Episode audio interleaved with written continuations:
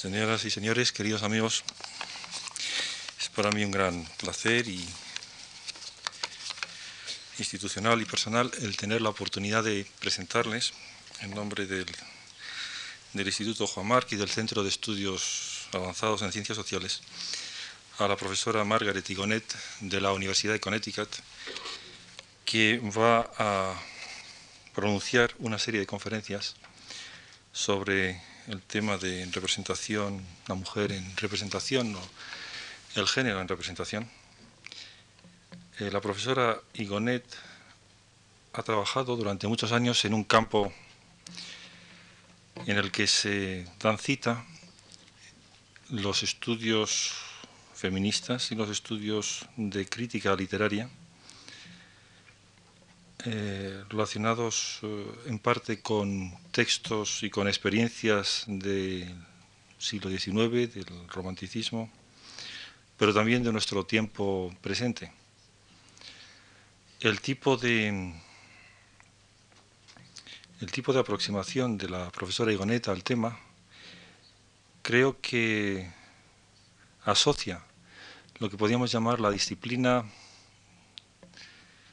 de la ciencia social con la disciplina de las humanidades sobre un campo de extraordinaria complejidad y de creciente interés, tanto por razones políticas y morales, cada vez, cada vez mayores, cada vez más visibles, cada vez más importantes, como por razones analíticas y científicas, porque es evidente que el cambio en la forma de entender lo que es la condición femenina y más en general lo que es la condición del género tiene que tener repercusiones eh, profundas y a largo plazo, no ya solo en los eh, esquemas de funcionamiento políticos o prácticos de nuestras sociedades, sino en la manera de conceptualizar y de entender analítica o científicamente eh, qué tipo de sociedad somos, qué tipo de tribu humana somos.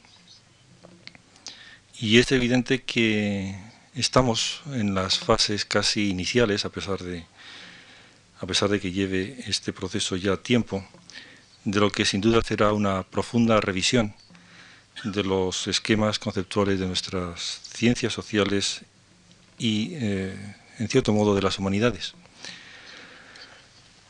Eh, la profesora Igonet eh,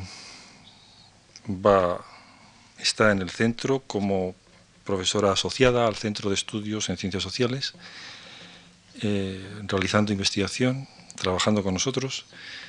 Me ha comunicado su interés en tener el contacto y comunicación con quienes quieran estén interesados en temas de estudios feministas y de crítica literaria o en su combinación entre de los dos campos entre sí y va a desarrollar su tema en cuatro lecciones sobre qué es la mujer, de cierto modo un análisis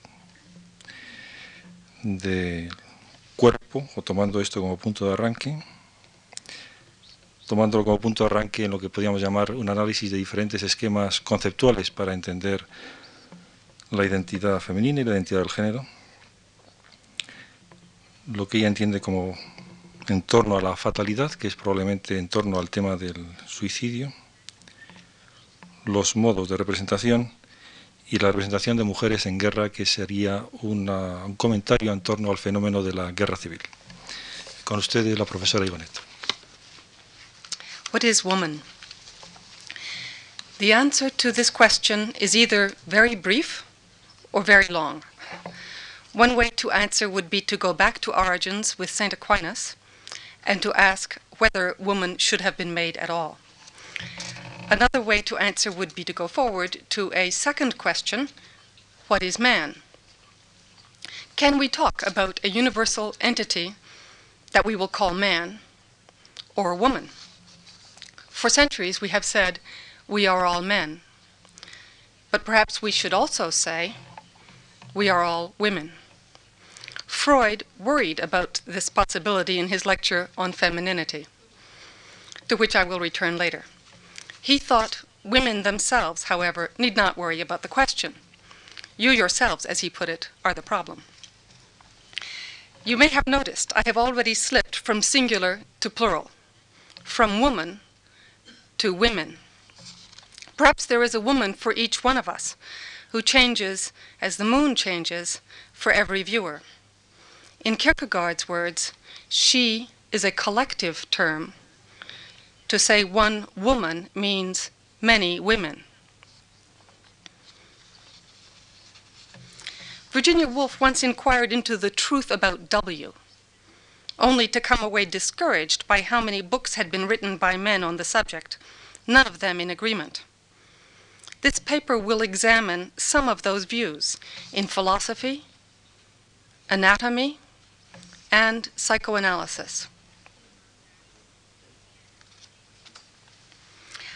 I start from the familiar thesis that attempts to represent the nature of woman are always systematic, always in relationship to man. I want to suggest that such attempts always depend on some prior representational scheme, often one drawn from art. These artistic metaphors, this is Magritte, of course, these artistic metaphors first organize our understanding of the nature of gender and then are reapplied circularly to organize our understanding of art. The images have more to do with each other than with the Ding an sich, das Weib an sich. because of time, I can cite only a few examples of this closed loop of representation.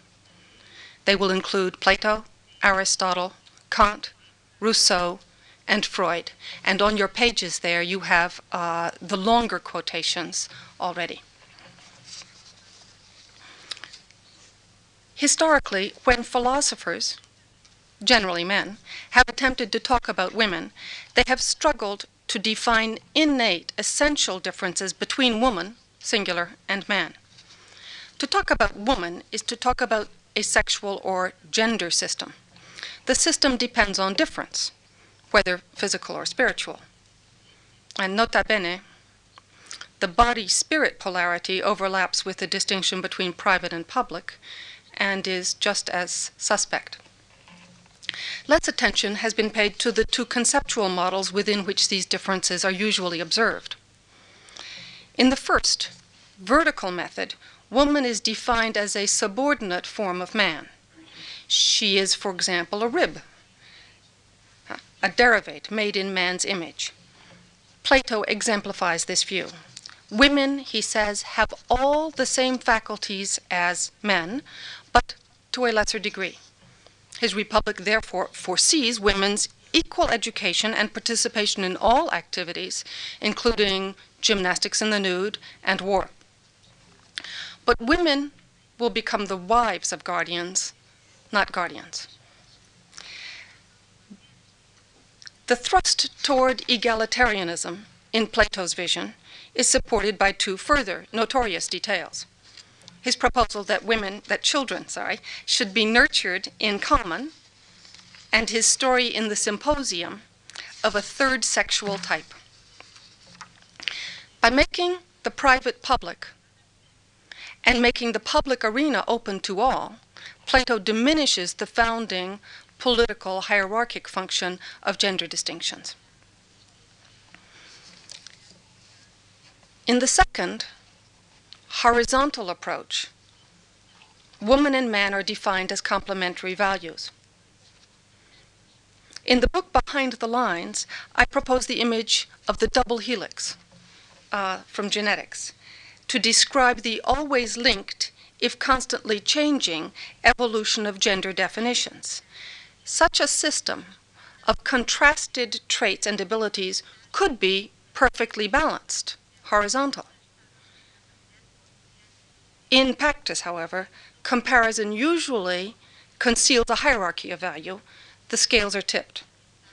Both systems of analysis, whether vertical or horizontal, depend upon the circular transfer of metaphors. One of the greatest examples of the second comparative study of woman is Aristotle's De Generatione Animalium. Women, he tells us, are cold and wet, men are hot and dry. While Aristotle started by assuming that the female menses were homologues of male semen, he noted a difference. Female secretions were undercooked. Women are raw, men cooked. Aristotle concluded the woman is, as it were, an impotent male, for it is through a certain incapacity that the female is female, being incapable of refining her secretions into semen.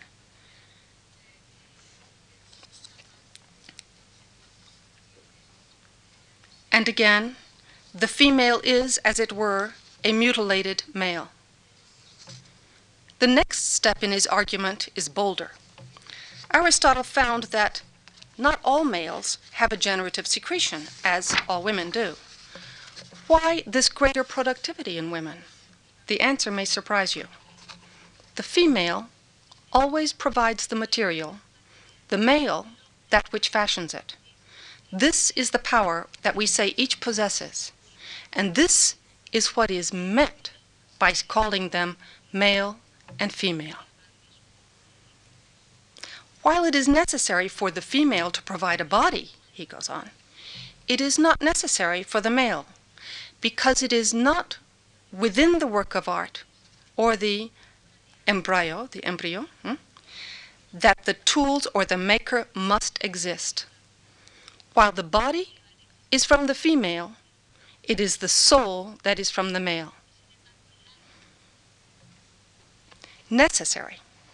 Aristotle insists on a metaphoric comparison of the artist to the male that precisely is not necessary. Consider the reverse. The man provides the material, while the womb is the workshop in which the woman makes the infant. Biologically, of course, both analogies are false. But analogical thinking has a power of its own. Aristotle does not neglect questions about mental difference between the two sexes. There, too, he draws comparisons. Female quadrupeds, and apparently bipeds, are softer, sooner tamed, more apt in learning. Aha! Females learn more quickly. The male, we learn, is more savage, more simple, more direct, and more complete. How is the female less complete than the male? Like a slave or a child, she is deficient in reason. Whatever power to think she possesses is without authority. Therefore, she is more emotional, more prone to despondency, more false of speech, more deceptive. One might conclude that if woman is more deceptive, she might write better fiction. Instead, Aristotle concludes, as the poet says, silence is a woman's glory. I assume the poet was male. Despite her aptitude at learning, then, woman's fate is silence. Her thoughts are without authority. Aristotle does not offer an auspicious beginning for a woman seeking the authority to become an author. It may be a temptation to say that the male has the advantage in Aristotle's classification. But on reflection, it is clear that such a scheme constrains men as well as women. Softness, the emotions, even compassion, have all been excluded from legitimate masculine self expression. If I may jump forward for a moment, let me point out that such gender classification gives rise to a parallel aesthetic taxonomy. On the one hand, theorists like Quintilian and Longinus will call for epics describing heroic, manly, military acts written in a bold, startling, hairy, manly style.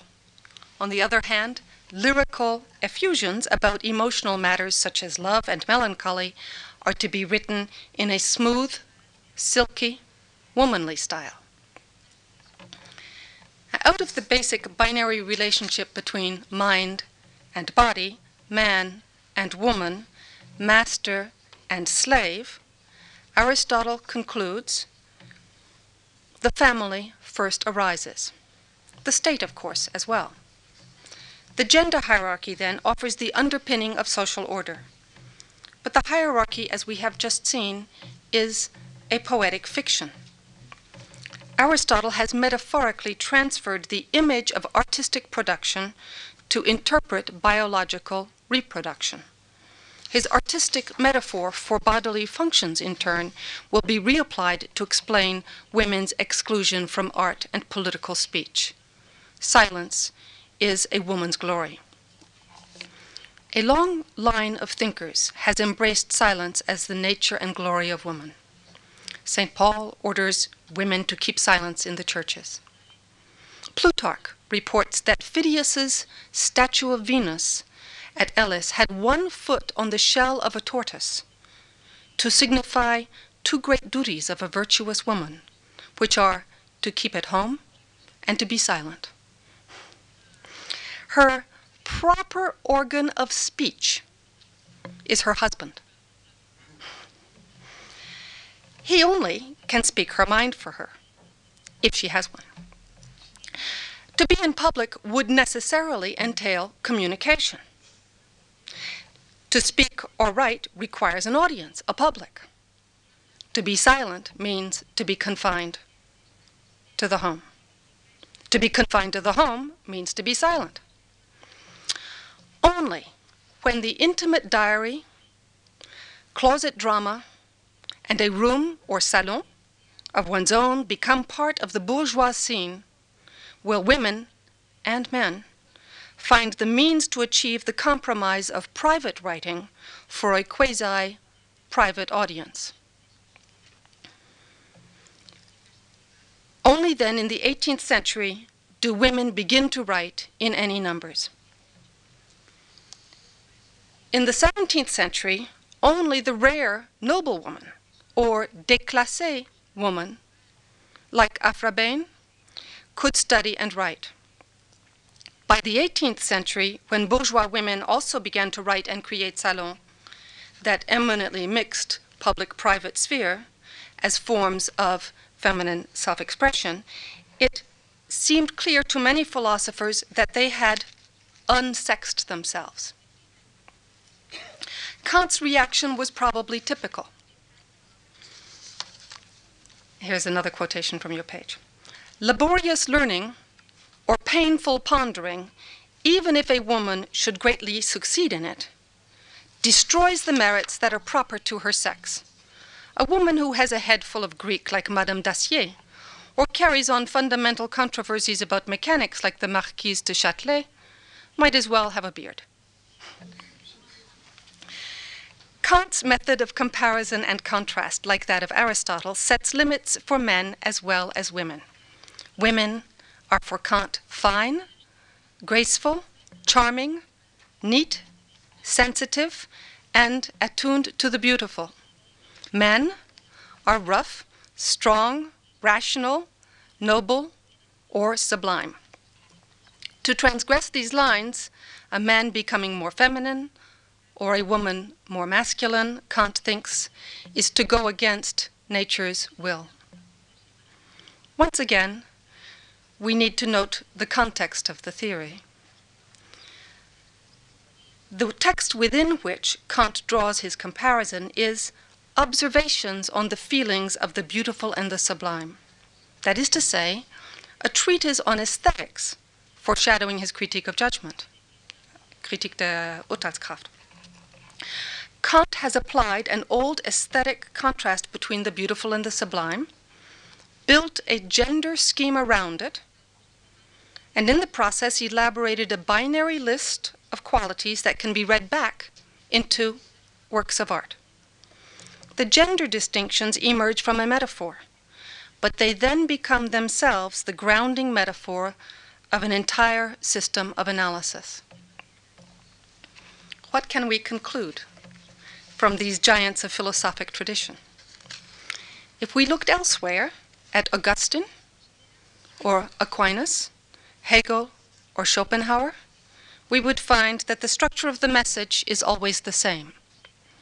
Like Aristotle and Kant, when they seek objective descriptions of sexual difference, in fact, they must borrow metaphors from other discourses to circumscribe and control perceived differences.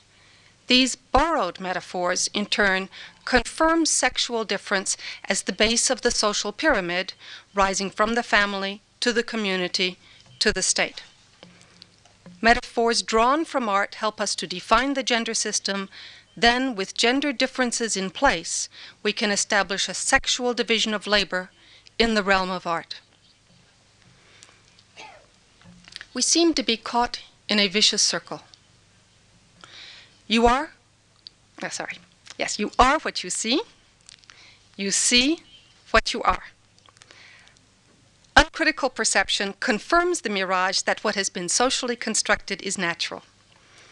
Certainly, Kant himself was committed to critical thinking about the grids of interpretation that we bring to all perception and judgment. This is what the critique of reason is all about. he just did not recognize that gender was one of those grids. Enlightened testing of received opinion marks an important turning point in the theory of gender. In the course of the 18th century, the impact of the scientific revolution and enlightened rationalism made it possible to reassess older hypotheses about physical differences between men and women. Galen's doctrine of humors, men are dry and hot, women are wet and cold, was overturned. Women's ovaries and clitoris had been identified, if not fully understood. The new science, it seemed, might support the reconstruction of social, political, and cultural orders that traditionally rested upon the semiotic relationships between bodies. Because the view of nature, including the nature of the human body, was changing, it became possible for Montesquieu to ask once again the question Does natural law submit women to men? Roxane's answer in Les Lettres Persanes was no. Even more central than Montesquieu to this debate on women and individualism was Rousseau's response. Implicitly, women's biology counted for Rousseau, while men's did not. And this is a long quotation which is on your page. In everything not connected with sex, Rousseau wrote, woman is man. But in everything connected with sex, woman and man are different. Moreover, this difference was of importance primarily for defining the woman rather than the man. The male, he says, is male only at certain moments. The female is female her whole life. Everything constantly recalls her sex to her. Biology, in short, is woman's destiny. Men may read newspapers. Women are their bodies. I don't know if you can see the body there in the, in the bottle. um, the body taught Rousseau that nature had assigned to woman the roles of wife and mother. She should be confined, if not to a bottle, at least to the home. She should limit herself to domestic government not concern herself with what lies outside and stay enfermée, close at home. Rousseau's eloquence drew upon efforts to define woman biologically as different from man. It also encouraged such efforts, which gathered force throughout the century. In the central discussion that follows, therefore, I shall turn to the new anatomy of the 18th century. This middle section's on anatomy. I use the word new since the 18th century indeed developed a novel, more rigidly separatist view of the female body. In the Renaissance, anatomical study had taken a fresh turn with detailed illustrations of the human body. Printed drawings, grabadas, hmm, um, served an important educative, disseminative, if I may use that word, purpose. The scarcity of cadavers made it impossible for most students of medicine or art to undertake anatomy directly. And conditions in anatomical theaters were not conducive to close observation. You could see perhaps as well as you can see my slides. At the same time, the specular, theatrical aspect of medical instruction in the anatomical auditorium was perpetuated in, an, in anatomical drawings, which were often dramatized and sensationalized in order to make them more effective. I have two slides here that are just, you know, the grand gesture. As you probably know, the best anatomical drawing does not reproduce a particular body in all its specificity. Uh, these, of course, are not the best. Um, first, the drawing should be like a statue by Phidias, an ideal rendering of the typical body a doctor or surgeon can expect to encounter. So true was this that the Dutch anatomist Bidloo, whose work was published in 1697, depicted not real human bodies, but the statues of Apollo Pythias and Venus de Medici to demonstrate the different construction of shoulders and hips in men and women. Second, an anatomical drawing necessarily offers a very selective view of individual limbs, organs, or systems. Three dimensions must be reduced to a two dimensional plane. To do otherwise would be to fold a miniature body into the page. When we turn to the basic science on which speculation about gender difference has been built, then, we find that our understanding of gender is marked by the anatomist's own interpretative selection.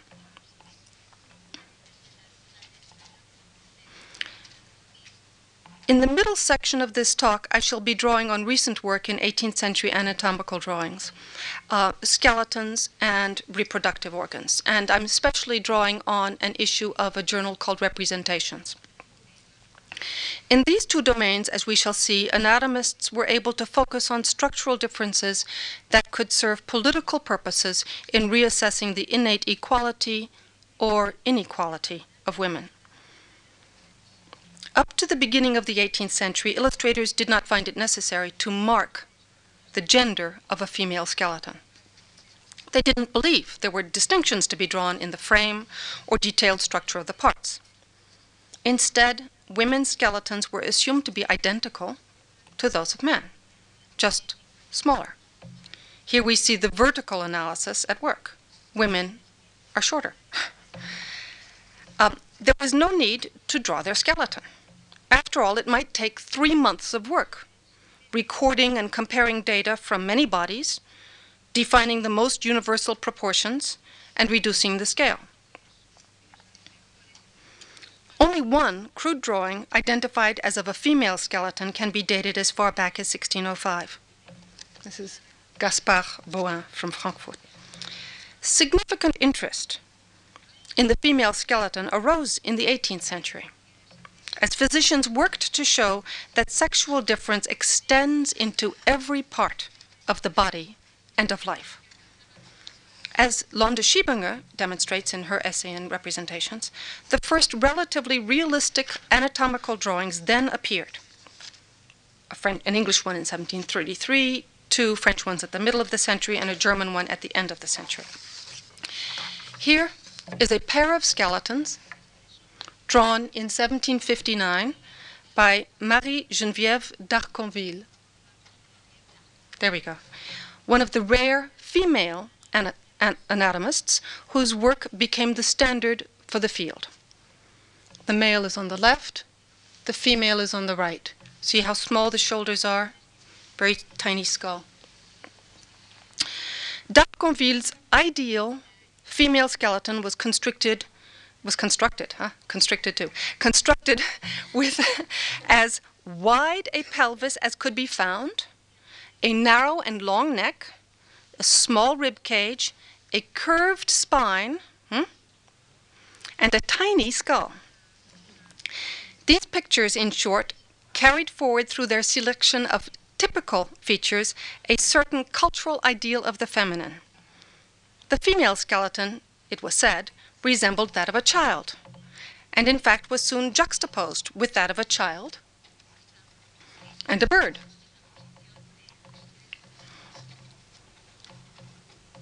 There you go. Ostrich. Huh? this juxtaposition operated, of course, to imply a spiritual analogy of immaturity or lightness. The descriptions that accompany such illustrations take a functionalist turn. Women's bones are smaller because their muscles are weaker. Their clavicles are less crooked because they do less work. Their pelvis is bigger to afford lodging to the fetus. Such functionalism raises an interesting scientific question. Do the large pelvis and small brain imply an innate sexual division of labor? Sömmerring's 1796 female skeleton was less exaggeratedly different from that of a man. He had found, for example, the woman's skull to be proportionally heavier than that of a man through his examination. But Sömmerring's female skeleton was rejected by many because it did not, as one critic said, contribute to the intended comparison. Which model was right? D'Arconville or Sömmerring? Sömmerring's remarkable early study of the effects of the corset may offer an interesting solution to the problem. It seems that the narrow rib cage which D'Arconville made into the ideal type of the female skeleton in fact simply reflected the anatomist's reliance on the bodies of women who had worn corsets. On the right, they're corsets. On the left, without a corset. Huh? in this case, it was woman herself who was the work of art molded by her stays into the shape that science would record as the work of nature. In an earlier period, the Venus de Medici sculpture served as the perfect anatomical model. In 1759, D'Arconville's illustration draws upon the sculpture by the corset to feed a biological definition of woman. We must draw on art to define nature. The truths of science are never absolute. A scientific idea of woman is always yoked to an idea of man. Remember, anatomists must collect data from many bodies, then define the perfect skeleton or organ. The model is always ideal. Deformation operates in the representation of man as well as woman. Anatomists have deliberately excluded what they thought to be feminine roundness and slenderness from their male skeletons. While women seem to the core of their bones designed for reproductive labor, men seem designed for productive, physical, and intellectual labor. These anatomical drawings show the influence of a Rousseauist cult of maternity and mercantilist interest in population growth. The Encyclopédie article of 1765, Squelette, on the skeleton, concludes All these facts prove that the destiny of women is to have children and to nourish them. My focus so far has been on skeletal differences. An exactly parallel set of difficulties perplexed the efforts of 18th and above all 19th century science to demonstrate the superiority of the white race to other races, drawing on measurements of the skull. Now, if we turn from skeletal anatomy to anatomy of human organs, we see a similar change taking place. Just as early students of the skeleton thought there were no differences between male and female, so early students of other bodily structures found basic similarities. Such findings could, of course, support feminist claims of equality. The early proponent of women's rights, Poulain de la Barre, for example, argued that medical science had found no difference between men's and women's organs of perception and brains. The brain is the same in both, as are memory and imagination. Hobbes, too, argued that there was no basis in nature for the authority of a king over his people or of man over woman.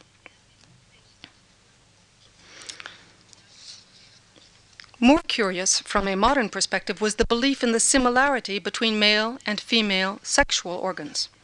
Throughout the Renaissance, anatomical drawings by artists like Vesalius and Leonardo worked from a set of homologues between male and female reproductive systems to show that women's organs were variations of the male form, the same, but lower on the scale of being and perfection. The purpose of this pair of drawings was to show that they were parallel. They don't, of course, look identical, but the idea was to show that the systems look the same. Older anatomical theories, going back to Galen, explained female organs as simply inverted, underdeveloped, and therefore imperfect versions of male organs. Woman, Galen explained, had insufficient heat to force the organs out. Vesalius's drawing of the woman's organs shows how thoroughly his belief in this identity shaped his scientific work. This picture is shocking. Um, when you look at this, picture of the woman's organs on the left. It is difficult to believe that you are not looking at the picture of a man. Woman is just man turned inside out. One side effect of this theory of symmetry was a stress on female orgasm, which was believed necessary to reproduction. The truth of this may lie beyond uh, biology. In this regard, male and female sexual pleasure were equally important. Another result of the theory of male female symmetry was the widespread idea held by Sir Thomas Browne and Ambroise Paré that one sex can turn into another. Perhaps they were right too.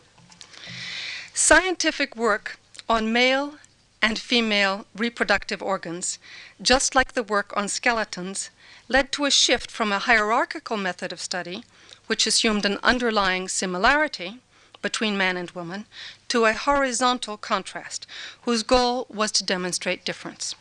Instead of symmetry, which attributed an inferior but nonetheless active role to the female, comparison led to a stress on the opposition of male to female bodies. The active, aggressive male was contrasted to the passive automatism of the female reproductive cycle. When the ovaries and semen were observed in the 17th century, their relative contribution was unclear. The dominant view, however, was not ovist, but homunculist.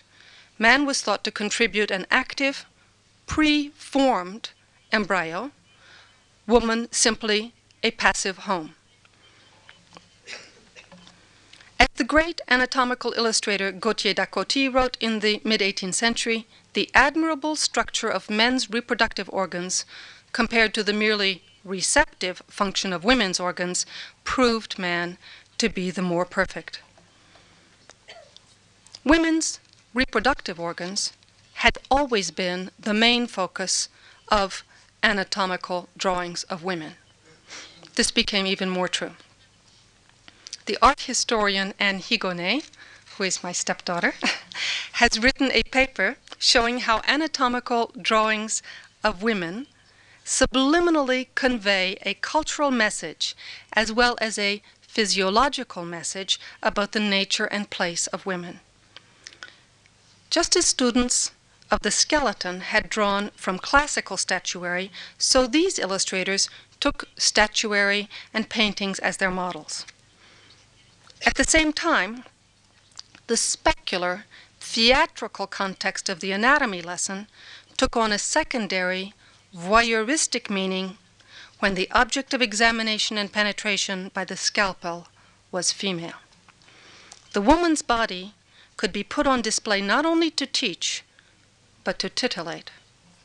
The flayed body exposing a woman's back could be drawn so that it would be as beautiful as a Degas nude, half undressed. With this, ah, back one. There. With the skin folded back, like a towel?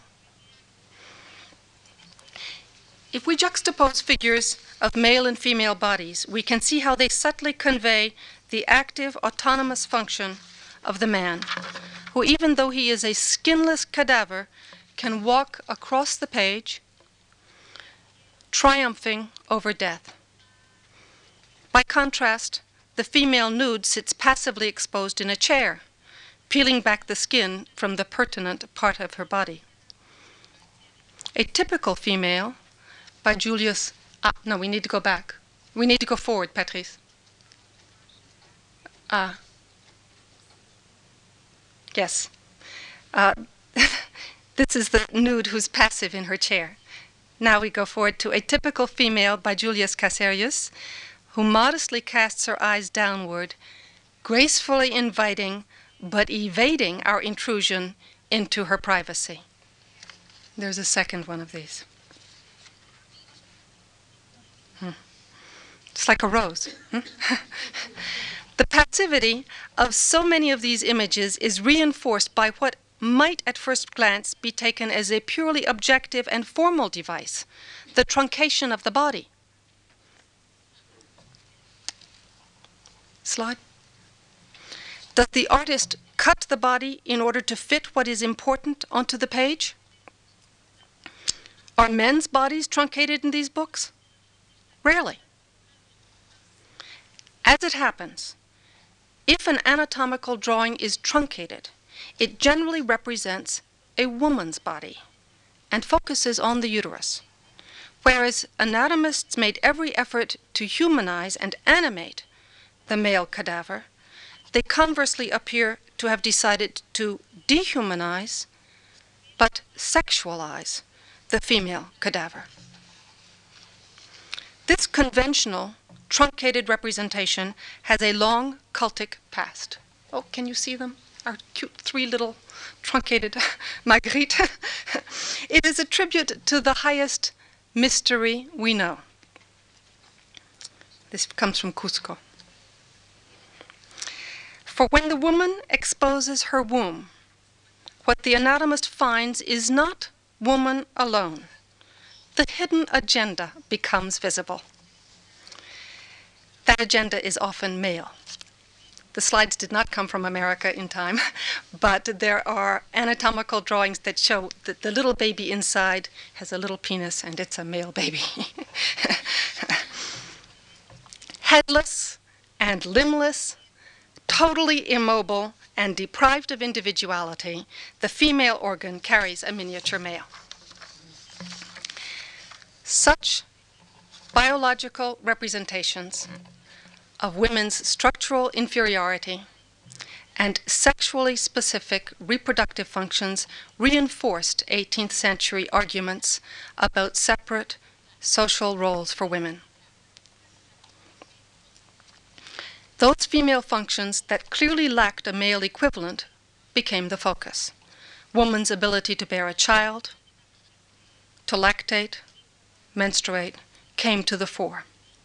While motherhood and childcare became valuable if separate social functions, the menses and ostensibly more delicate nervous system of women were accused of causing mental instability and uncontrolled emotionality woman's sexual feeling became irrelevant. As Rousseau had already shown in Emile, which offered a different education to Emile and Sophie, a girl's training should be geared to her domestic maternal future. Regardless of what you thought of Sophie's skull, hydraulic arguments could show that the expenditure of energy in menstruation drained the supply of mental energy necessary for intellectual activity. Prudhomme wondered whether women even needed to learn how to read. Some, such as Condorcet, Mary Wollstonecraft, or the revolutionaries Gilbert Romme, Joseph Lequinio, and Pierre Guyomar, would turn this maternal distinction around in order to argue on behalf of women's education, holding that they could not be proper mothers, freed from religious prejudice and capable of instructing their children if left in ignorance. The revolution brought such questions to the fore. Were women entitled to the rights of man? Condorcet was one of the most radical feminists of the period. Why? he asked, consider an occasional pregnancy or female indisposition a bar to rights of citizenship, any more than an attack of gout or the flu. A woman may be attached to home and children for a few years, but so is a farmer attached to his plow. Pierre Guyomar likewise asked how a man could presume to speak for his wife. Could he eat for his wife? The doors of the assemblies should be opened. Women should have the vote.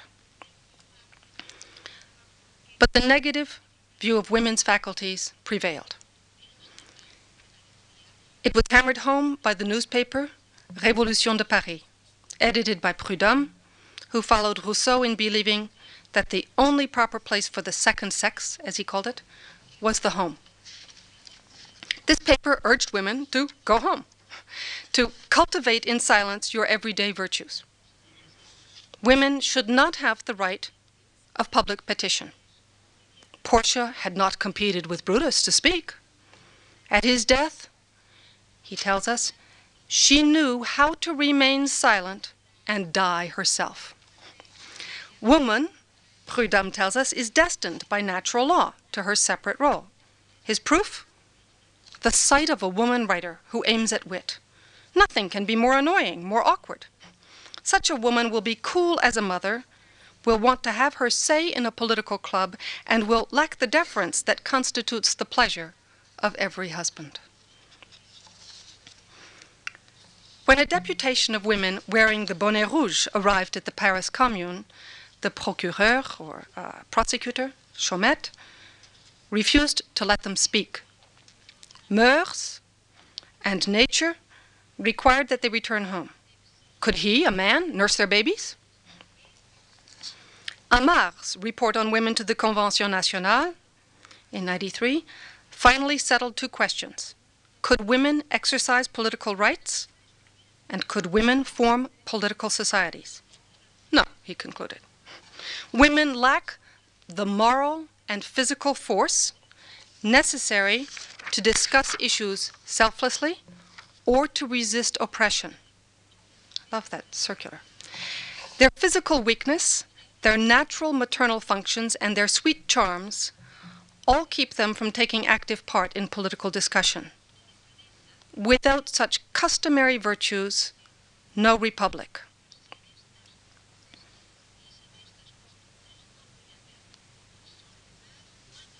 Sans les mœurs, point de république. A succinct text of 1806 sums up these claims. Physical differences are designed by nature as a necessary basis to ensure the social order between man, woman, and the family. As Mary Douglas wrote, the human body is always treated as an image of society. There can be no natural way of considering the body that does not involve at the same time a social dimension. Because it so clearly formulated the problem of deducing from nature and natural law the natural rights of the individual to liberty and equality, the French Revolution exposed the problem of defining appropriate roles for both men and women, the first and the second sex.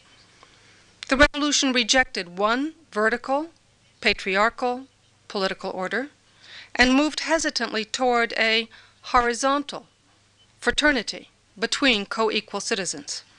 To make that political transition to fraternity turned out to be as difficult as to make the biological redefinition of male and female. It would take another 75 years to free slaves in America and another 150 years to give women in France the vote. Despite the infinite variety of human shapes, the bodies of men and women, as a general matter, are indeed different. but to describe that difference objectively is very difficult indeed. Every act of description is an act of interpretation in which we find embedded cultural values. Back to Magritte, no? This lesson is brought home for us repeatedly by the great 20th century thinker Freud. I want to note here that one of the best discussions of Freud and the construction of feminine sexuality that I know is Silvia Tubert's new book. I Don't know if you've seen this. Hmm? la construcción uh, uh, imaginaria de la sexualidad femenina.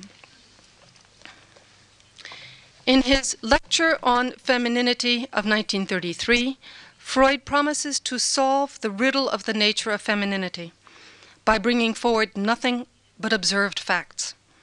Not surprisingly, he starts from a review of current anatomical knowledge before he turns to psychoanalysis. In a modern revision of the old homologies between male and female organs that we've just seen, Freud speculates about the ontogenetic and phylogenetic common origin of these organs. An undifferentiated origin implies that male and female organs are functionally equal. The presence of atrophied, complementary organs, male and female, and female in the male, suggests that men and women share an underlying anatomical bisexuality as though an individual, he says, is not a man or a woman but always both, merely a certain amount more the one than the other. Indeed, what he calls secondary sexual characteristics seem to appear quite variably in individuals. Anatomically, he therefore argues, the proportion in which masculine and feminine are mixed in an individual is subject to considerable fluctuation. What constitutes masculinity or femininity is an unknown characteristic which anatomy cannot lay hold of. Anatomy cannot solve the riddle. We're a riddle, okay? Psychology, he suggests, confronts a similar difficulty, since the, fu- the functions of sexual aggression and nurture are not invariably attached to one sex, either in human individuals or in the various species. Such functional attributions of innate mental difference, Freud condescendingly calls the error of superimposition. Social customs that impose certain behaviors on men, others on women, complicate the psychological picture. Psychology, too, he concludes, is unable to solve the riddle of femininity. Where does this lead us? Psychoanalysis does not try to describe what a woman is. Freud claims that his focus will be not absolute, but processual. How she comes into being, how a woman develops out of a child with a bisexual disposition. This shift of Freud's is of critical importance, and it is an ambiguous one. Despite his claim to found what follows not on biology but on psychological development, biology lies at the basis of his argument. Freud understood the woman's problem to be a double passage, two passages. He held that a girl must shift both her erotogenetic zone, erotogenic zone, sorry, and her primary love object. She must pass from a phallic, clitoral phase to a more truly feminine vaginal phase, as he puts it. The girl must also abandon her primary pre Oedipal attachment to the mother for a more mature and normal attachment to the father, which can prepare her for mature heterosexual choices. We find in this narrative necessity, this path the girl must take, a socially dictated hierarchy of sexual values. In effect, Freud's narrative of the little girl's development derives from his thesis that she is, and this is his term, biologically destined to a particular sexual and social role. That biological narrative then precedes and shapes his psychological and social narrative, even though he repeatedly emphasizes for us the extent to which the social narrative shapes our perception of biology. We see how difficult it is to do what Freud promises to give us nothing but observed facts. What Freud aptly calls social breeding imposes a selection among drives. A supra individual teleology, the teleology of the species, separates a mature masculine from a mature, truly feminine form of sexual expression. Observation, as Kant so long ago pointed out to us, is never innocent. Or, to cite Lacan, there is no pre discursive reality. Physicists wrestle against the Heisenberg constant. Students of gender wrestle against socially constructed and internalized narratives. Freud's integrity lies in his confession that social conditions can make the truth about sexual functions, in his word, unrecognizable. He recommends, therefore, that if you want to know more about femininity, you may turn to the poets. And that's what I shall try to do in the next three lectures.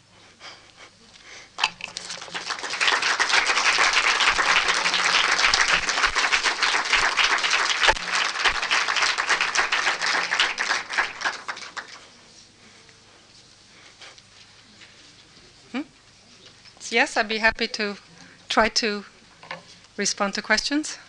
If you have read the Tusquets, the uh, book by Silvia Tubert, uh, you will know that her reading of Freud is uh, more revisionist and less biolo- biological in the emphasis than my interpretation, which is one reason why I gave you a full sheet of quotations from Freud. Can I just ask you? Um, yes, Peter. where I can reach the microphone. I didn't understand it. Maybe I have. I'm too sim- I have too simple a uh, sense of this. But what the relationship between a biological reality and the definition of woman is, in your view? I I couldn't tell whether you were arguing uh, that uh, we should. Um, women should be defined in terms uh, that are unrelated to, biolo- to biology, or whether, uh, on the contrary, um, uh, much of the difficulty stems from the fact that biology uh, has not been you know, closely related enough to uh, hmm. femininity. Is, is that that I think that may not speak closely enough to the purpose of your no, talk. I, I, I think it's um, an excellent question, Peter. And I would like to uh, let Freud answer for me if I can only remember Freud carefully enough. Um, I do think that uh, the history of biological definitions has been perplexed by error and that one reason for this may have been that uh, the study of medicine has itself been gendered, and women have been excluded from institutional medical science, excluded as a general rule from anatomical theaters, as they have been excluded from other institutions. But uh, in all likelihood, female doctors might have made the same errors that male doctors had made, although their motive for acquiring knowledge might have been more intense. Hmm? But in any case, there is a history of error about female biology as well, of course, as about male biology. But to turn to Freud, Freud suggests in the opening section of this essay on, entitled Femininity from, I think it's 1933, that of course there are biological differences and secondary biological differences in hair, fat layers, and so forth. But to his mind, those biological differences have virtually nothing to do with our definitions of masculinity and femininity. Um, and I, may be exaggerating, but to put the point strongly, the history of definitions of woman, capital W, and man, capital W, are never, you know, it's never a history of simply biological definitions.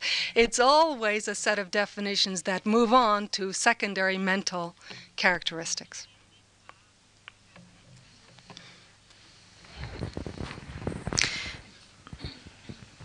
Quería hacerle una pregunta. De su discurso, eh, muy interesante, he deducido que usted postula que de las diferencias sexuales a lo largo de la historia se deriva una inferioridad social. Es decir, ha hecho un recorrido a través del cual, a través de las analogías y de las metáforas eh, que se proyectaban sobre la diferencia sexual, usted paralelamente ha eh, mostrado una connotación de inferioridad social, de posición en la jerarquía eh, de sometimiento, etcétera, etcétera, ¿no? Entonces, aunque en algunos eh, de los aspectos que usted ha señalado estoy de acuerdo en que esto se ha producido así, pienso que quizás extrapola excesivamente esta, este paralelismo, ¿no? Porque pienso que en el caso, por ejemplo, del psicoanálisis, eh, Freud plantea la diferencia de la sexualidad entre el hombre y la mujer como un lugar distinto respecto a la topología, es decir, como una topología diferente, pero una topología diferente respecto al deseo, lo cual no significa que exista una superioridad o que implique una inferioridad en tanto para el hombre como para la mujer. ¿no? Esto respecto al psicoanálisis. ¿no? Hay otros puntos eh, a lo largo de su discurso que también se podríamos hablar sobre ellos. Eh, por ejemplo, cuando usted eh, mostró esos dibujos tan bellos de, la, de las diferencias respecto a la, al cuerpo femenino, ¿no? el cuerpo femenino como recortado en lugares muy puntuales, ¿no? Eh, quizás ahí eh, hay algo del orden de la diferencia, la diferencia respecto a una mirada hacia ese cuerpo, mm, y evidentemente si es un hombre el que está mirando, contemplando ese cuerpo, en ese troceamiento eh, quizás aparece algo del terreno del deseo, es decir, eh, cuando un hombre desea a una mujer, hay algo del orden del objeto que aparece en ese deseo, del objeto del cuerpo de la mujer.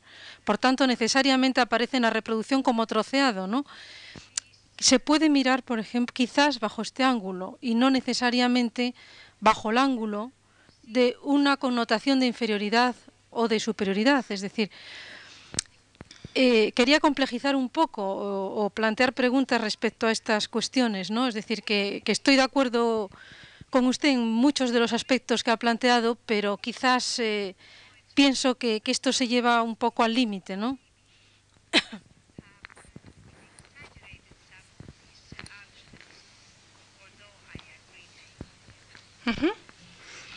Thank you.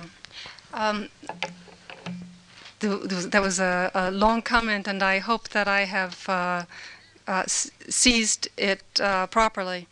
Um, you rightly say that uh, the distinction between what is active and passive in Freud, if I uh, follow you correctly, is not simply aligned with biologically male and female.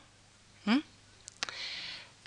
In fact, he explicitly tells us that the identification of masculinity with activity and femininity with passivity is a social convention, and he tells us you cannot change this.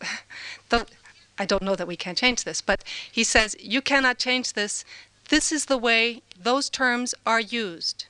But he also stresses that that polarity, masculinity, femininity, has no necessary connection with male bodies and female bodies. Furthermore, and I thought this was most interesting, he points out that passivity, hmm, the masochistic role, necessitates activity. in order to throw yourself into the passive position, to become the object, you must act. So that even passivity is a form of activity. Hmm? So he concludes there is one libido, libido. There is not a masculine libido and a feminine libido. There is one libido. So if, if I am following you uh, it, with your own thought, I would agree that the way in which Freud presents these ideas is one that shows us just how complex they are, how infinitely socially constructed they are, but also how intertwined these psychological aspects are. Now, to come to the anatomical drawings, I think that's a wonderful observation about the desire that is embedded or expressed uh, not only by the engraver's, uh, what is it, uh, uh, that the engraver uses, you know, the, the steel stylus that he uses, but also with the eye of the viewer. Hmm? But I, I just would like to agree because I think that it shows us how hard it is to attain a cold, objective view, a purely descriptive, objective representation. Very hard.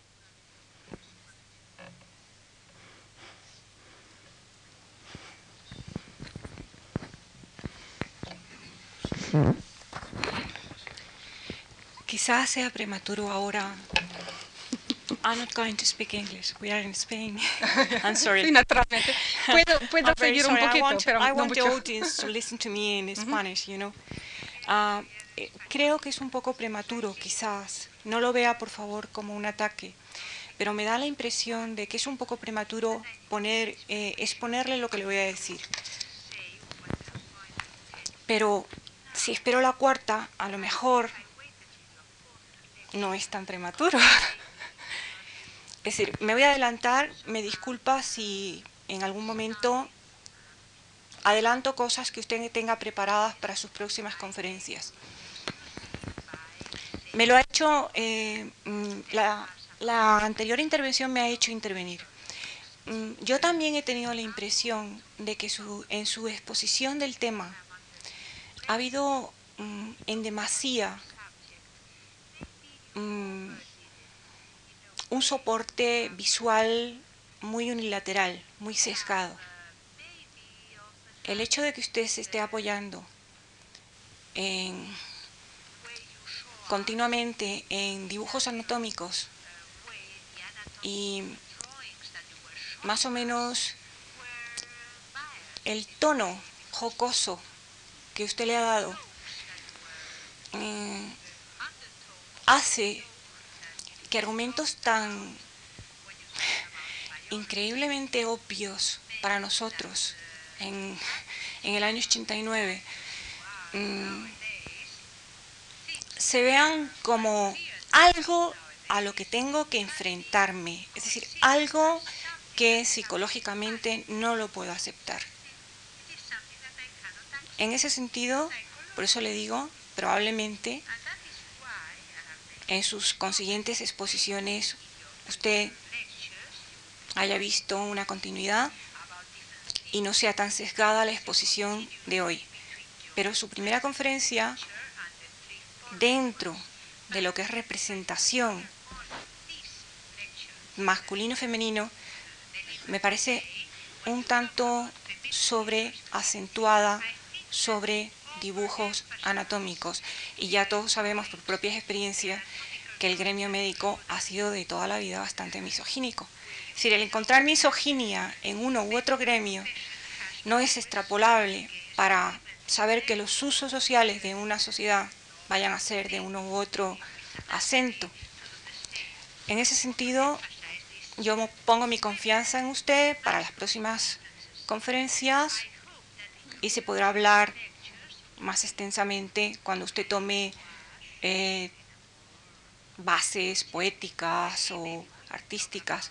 Ha habido dos cosas para mí que pueden ser muy extensibles para el público y que se dieran coloquios bastante abiertos y que nos sirviera a todos y que todos pudiéramos irnos con algo más. Una ha sido la metáfora,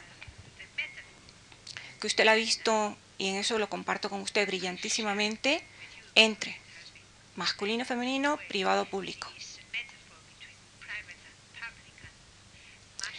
En este sentido, Susan Sontag, cuando estuvo aquí, podría, no sé si usted está al tanto, ella está elaborando también sobre la metáfora del cuerpo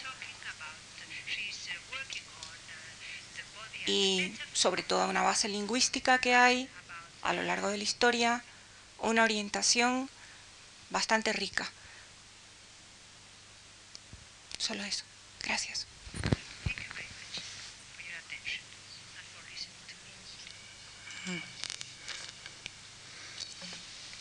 Yes, I know some, but perhaps not all, of uh, Susan Sontag's work. Um, certainly, she has done brilliant work both on the um, biases of literary criticism, hmm, the formalist biases, and on the body as metaphor for social illness. Um, and I think that uh, she's a very incisive um, social and literary critic. I um, I used these anatomical drawings, which I think may stand out in our minds because visually they are so powerful. Um, not because I wanted to prove that they were wrong. Um, I don't know that we ever are absolutely right. I mean, today we think we are more or less right, but tomorrow we may be proved to be wrong in our understanding. Um, in fact, I myself think that the discovery um, at about the time Freud was writing of the endocrino- endocrinological system, hmm, the system of hormones, suggests that the old Renaissance Galenic theory of humors was, in some sense, right. So, um, a new science may actually not disprove, but in some ways support an old science. Um, I, I apologize if my tone has seemed um, anachronistic hmm, and ahistorical. Uh, my goal is really not to prove them wrong, but to caution us today about assuming that we can start from an objective definition of reality. That's really my goal.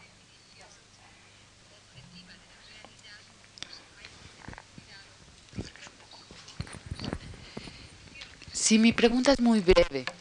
¿Usted supone que no podemos eh, tener una definición objetiva de lo que es lo femenino y lo masculino? ¿Que toda descripción es una interpretación? ¿Que no hay algo así como un testigo, una subjetividad que observa y sin, sin juicio, sin em, valorización, simplemente observa?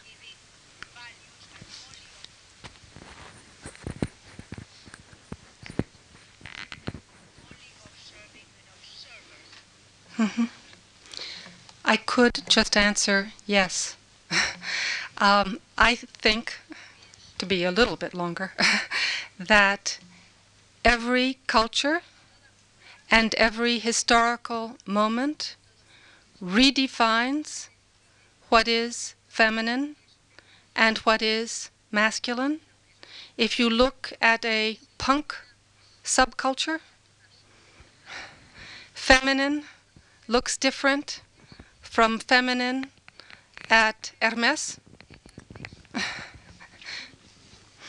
um, or Cartier or um, So I think that these terms change. Now, people who are inside each of those cultures or subcultures may be able to speak in code to each other. Hmm? Their mirrors will match. That's the first part of your question. And the second part of the question, I think, is also yes. I am a student of uh, Gadamer, uh, Truth and Method, Wahrheit und Methode. And I do think all description is interpretation.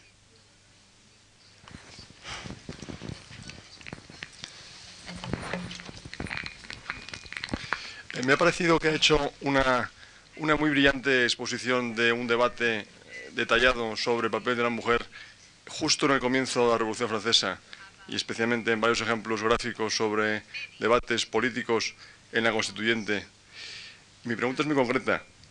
Me gustaría saber su opinión sobre si ese debate amplio y con posiciones muy diversas es un resumen y un, un fruto de un debate previo producido en el siglo XVIII, o bien si el contexto político e ideológico de la Revolución Francesa aporta un matiz diferente e introduce nuevas perspectivas quizá de futuro en ese debate que se inicia en la Constituyente.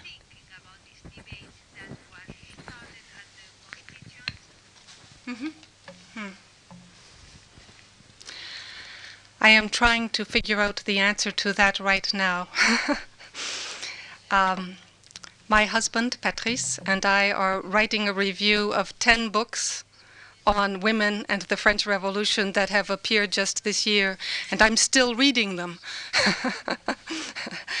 um, when, when the article appears in the TLS, can I give it to you? but let me step forward to the 20th century. Hmm? I don't think the debate is dead. Hmm?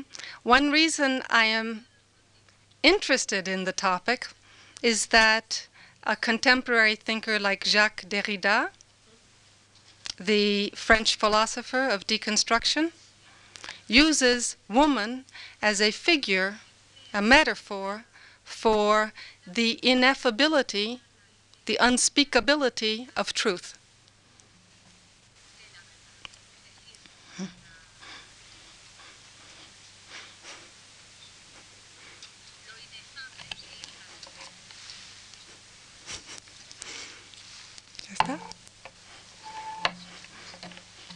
I thank you.